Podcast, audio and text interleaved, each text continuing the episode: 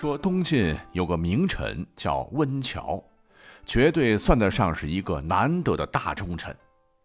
我们都知道，历史上东晋羸弱偏安一隅，皇帝当时是司马绍，手底下有个权臣叫王敦，骄横跋扈，权倾朝野，一直谋算着想把司马家搞下去，自个儿当皇帝。而这个温峤恰恰看出了王敦的野心。为了朝廷，他是挺身而出，主动放下身段，对王敦是阿谀奉承，而获得了王敦的赏识。历史上，这位温峤很有才，不仅能起草所有文书，还常常替这个王敦出谋划策，出了不少拍案叫绝的金点子，渐渐的让王敦把他视为了帐中的张良。可是呢，这个戒备心还是有的。话说王敦驻扎外地，靠多年的苦心经营，那谋反东晋的工作已经准备的差不多了。当时的东晋朝廷是一无所知，毫无防备，使得身在曹营心在汉的温峤很着急。可问题是，身边呢没有值得信任的人，自个儿也走不开，怎么能把王敦谋反的消息及时的传递出去呢？更何况，除了温峤哈。他身边呢，还有当时王敦安排的一个心腹，叫做钱凤，人家也是很有才干，王敦对他也是言听计从。而这个钱凤表面上和温峤是客客气气的，实际上面和心不和，充满戒备。钱凤这个人也很精明，很懂得察言观色。试了几次，温峤有个啥风吹草动都逃不过钱凤的一双眼睛，这让温峤非常头疼。好在天无绝人之路，天佑东晋呐！在公元三百二十四年，就在叛乱发生前夕，外地的丹阳有个太守的职缺，需要派最信任的人去经营，因为这个地方太重要了。东晋的都城建康当时就在丹阳郡。也就是说，谁能控制丹阳，谁就控制了进入健康的大门。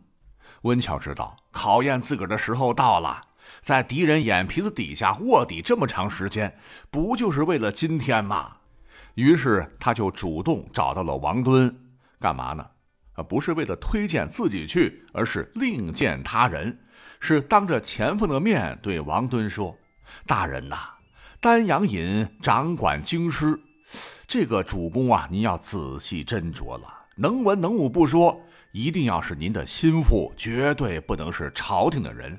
所以呀，需要您亲自决定人选。嗯，王敦觉得这个建议很好，就问温峤：“那你认为哪个人比较合适啊？”温峤说：“我认为钱凤最 OK。”钱凤在旁边一听，哎呀，温峤一番好意呀，高兴坏了。可是呢，按照当时礼数礼仪，你想去，你不能直接说“好吧，我去”，你得先推辞一番，以免显得自个儿没素质、张狂。于是呢，钱凤就说：“大人呐，我能力不行，要不您还是派温峤去吧。”其实啊，他当时心想，温峤推荐我，肯定他不去嘛。那我在主公面前再推辞一回合，给个台阶，那我就去喽。但他哪里知道？温峤其实早就算准了他会这么讲，只要钱凤这么说了，他猜测王敦一定会答应钱凤让自个儿去，因为钱凤是王敦最信任的一个大秘书，一刻离不开，肯定不会放他走。但是你不能说出来哈，你得把这个戏演足。温峤就连连摆手说：“不可不可，我能力有限，远不如钱凤啊，请大人派他去。”哎，这两个人就推来推去，客气的不行。王敦一看，这个温峤很谦虚啊，看来是真心实意的，没啥想法。哎，于是呢就放松了警惕，拍板决定还是让温峤去吧。于是乎，善于揣测对手心理的温峤，最终是如愿以偿。可是呢，在没有离开王敦之前，还是存在风险的。比如说，钱凤一刻也不能放松警惕，因为他是个聪明人。其中的弯弯绕，他当时没看出来。万一回家一琢磨，看出其问题，那我怎么能够顺利的离开敌营，向朝廷汇报王敦谋反呢？温峤于是就陷入了沉思。那想了整整一个晚上，他决定一定得把这个钱凤给离间了，否则必留后患。说等到出行的前夜，王敦呢搞了个送别宴，温巧是主动的端着酒到每位客人的身边敬酒感谢。可是当他走到钱凤身旁的时候，您猜发生了什么？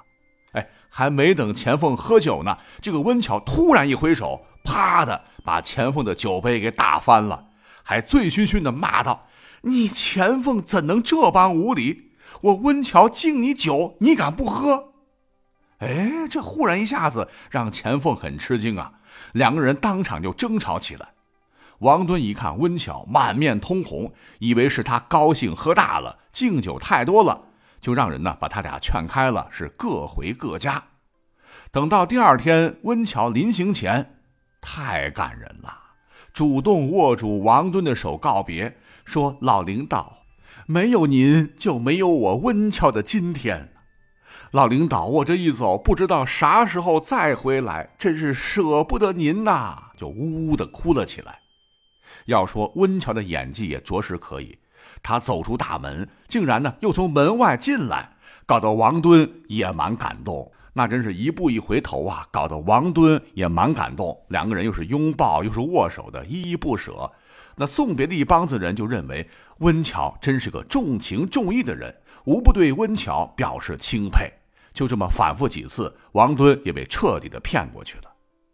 而等到温峤出发之后，钱凤还是蛮聪明的，思前想后，坏了，觉得这个事情是有蹊跷的，匆忙跑到王敦面前说：“温峤和朝廷的关系非常密切，而且他掌握了我们谋反的证据，又掌握了军事重地，他这一去恐怕会成我们的死对头。”王敦一听，直接恼了。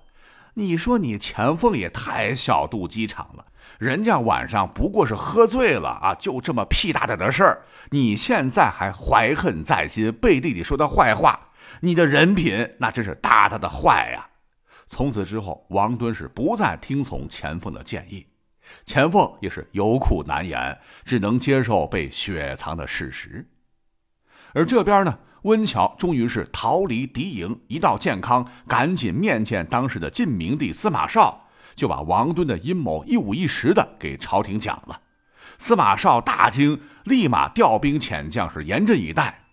那王敦没了钱凤的辅佐，很快就起兵了，史称王敦之乱。可是朝廷早有防备，王敦最后是父王，让东晋又苟延残喘了很多年。所以说，离间之计。那真的没有最毒，只有更毒。